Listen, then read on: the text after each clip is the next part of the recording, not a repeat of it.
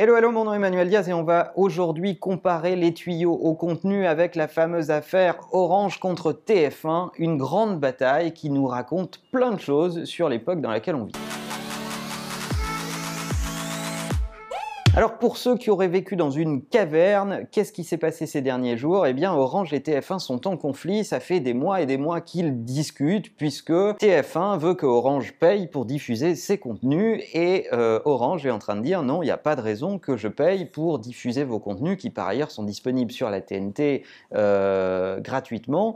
Et donc ils ne sont pas arrivés à se mettre d'accord dans le délai imparti. Et aujourd'hui eh bien Orange continue à diffuser TF1 euh, et vous pouvez continuer à voir TF1 sur votre box Orange classiquement, euh, mais TF1 euh, est vraisemblablement en train d'engager un recours judiciaire pour leur dire attendez, on s'est pas mis d'accord, vous devriez être en train de payer pour ça, donc euh, ça va aller à la castagne. Et de l'autre côté, sur la partie qu'ils maîtrisent le mieux, à savoir le replay, si vous avez une box orange, aujourd'hui vous ne pouvez plus activer le replay TF1. Pourquoi? Parce que TF1 a fermé le tuyau. Alors de quoi on parle exactement? D'un côté, j'ai un diffuseur qui a des abonnés et des tuyaux et qui vous propulse du contenu vers chez vous, à commencer par de la connectivité donc c'est votre connexion Internet, votre téléphone, mais aussi des contenus télé et euh, de l'offre euh, télé on demand euh, qui est en train de vous être amené à la maison. C'est notre triple play classique, bien connu en France. D'ailleurs, les Français pensent que c'est une généralité, pas du tout. Il y a des tonnes de pays dans la planète qui diffusent absolument pas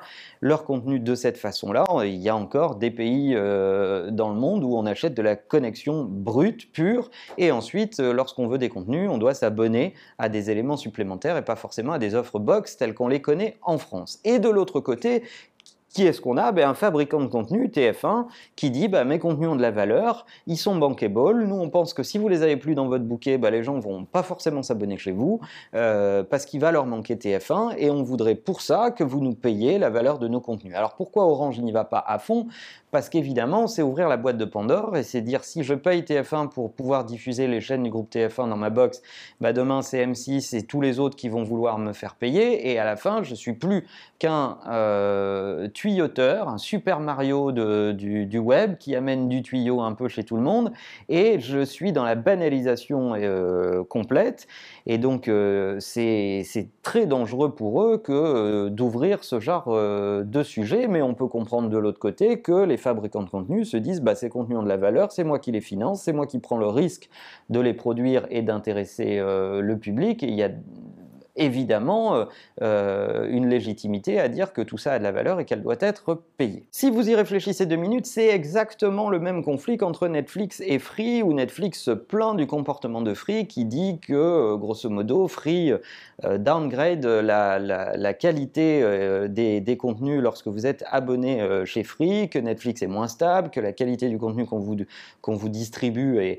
est, de moins bonne qualité, qu'il y a des coupures, etc., etc c'est exactement le même débat euh, avec euh, l'un et l'autre qui ne mouftent pas, Free conscient de sa valeur et de son value for money, des offres euh, d'abonnement pas très chères et très compétitives, et de l'autre côté Netflix qui dit ah mais nous on pense que si les gens n'ont pas Netflix, ils changeront d'opérateur parce qu'ils ont trop besoin de Netflix et ils ont trop envie d'avoir nos contenus, etc. Et je suis sûr que dans votre entourage, vous avez été exposé à des gens abonnés chez Free qui se plaignent de la qualité de Netflix à travers leurs fournisseurs d'accès. Alors évidemment dans cette affaire, on oublie le consommateur. Le consommateur, lui, il dit à tout ce beau monde, moi, j'en ai rien à carrer de vos affaires. Ce qui m'intéresse, c'est de composer mon offre exactement comme j'en ai envie. Je peux être chez l'un des opérateurs de mon choix. Je veux quand même pouvoir avoir accès au contenu qui m'intéresse. Et pour cela, certains ont développé des offres payantes à la demande intéressante. C'est le cas d'SFR.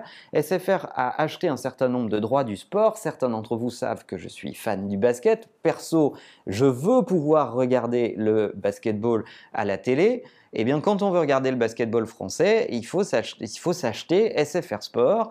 Eh bien, au début, SFR avait dit, bah ben voilà, les gens qui veulent regarder le basket en France, ils vont être obligés de s'abonner chez SFR.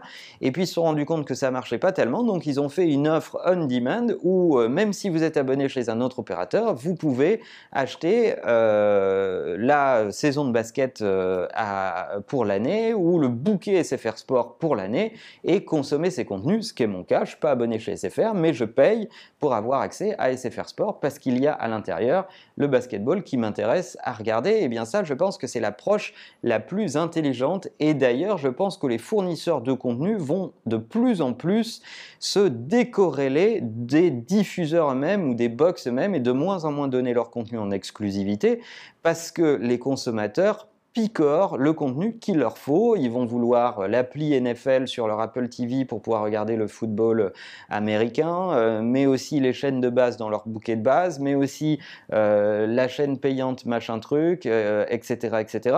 Et le conso va vouloir, indépendamment du fournisseur, composer son offre de contenu exactement comme il en a envie. Et je trouve que c'est une formidable occasion pour que les ayants droit de ces contenus puissent commercialiser ces contenus en direct, se fassent confiance pour les commercialiser en, direct à travers les télé interactives, à travers les applications mobiles, à travers les tablettes, etc. etc. et plus seulement à travers des bouquets euh, contenus dans les box des diffuseurs et je pense perso que c'est le sens de l'histoire. Alors Orange et TF1, arrêtez cette guéguerre, mettez-vous à innover, euh, partagez vos datas, euh, inventez des nouveaux modèles de distribution de contenu, il y a de quoi faire.